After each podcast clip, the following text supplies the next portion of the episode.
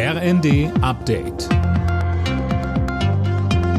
Stündlich neu. Auf den Punkt informiert.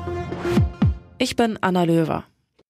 Bundeswirtschaftsminister Habeck stößt mit seinen AKW-Notreserveplänen weiter auf Widerstand. Tom Husse, der Betreiber des AKW ISA 2, hat dem Ganzen jetzt eine Absage erteilt. Ja, in einem Brief heißt es, es sei nicht möglich, das AKW bei Bedarf einfach schnell wieder hochzufahren.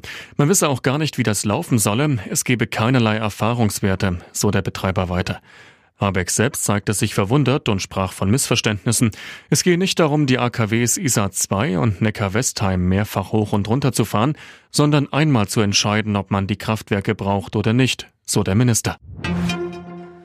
Der Bundestag stimmt heute über das neue Infektionsschutzgesetz ab. Dabei geht es um Corona-Maßnahmen, die von Oktober an bis zum Frühjahr gelten sollen. In den letzten Tagen hatten sich die Ampelparteien noch kurzfristig auf Änderungen verständigt. So soll die Maskenpflicht nicht nur in Bus und Bahn, sondern auch in Arztpraxen gelten. Im Flugzeug soll die Regelung hingegen entfallen.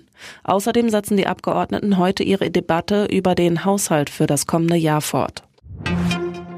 Wegen der steigenden Energiekosten befürchtet das Bundesfinanzministerium eine Welle von Firmeninsolvenzen und plant Medienberichten zufolge Lockerungen beim Insolvenzrecht. Zum Beispiel sollen Unternehmen nur noch zusichern müssen, für die nächsten vier Monate fortbestehen zu können, nicht mehr für ein ganzes Jahr.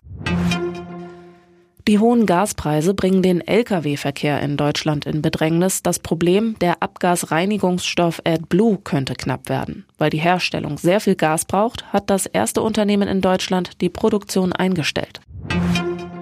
In der Fußball Champions League hat der FC Bayern München mit 2 zu 0 gegen Inter Mailand gewonnen. Bayer Leverkusen unterlag dem FC Brücke mit 0 zu 2 und Eintracht Frankfurt verlor gegen Sporting Lissabon mit 0 zu 3. Alle Nachrichten auf rnd.de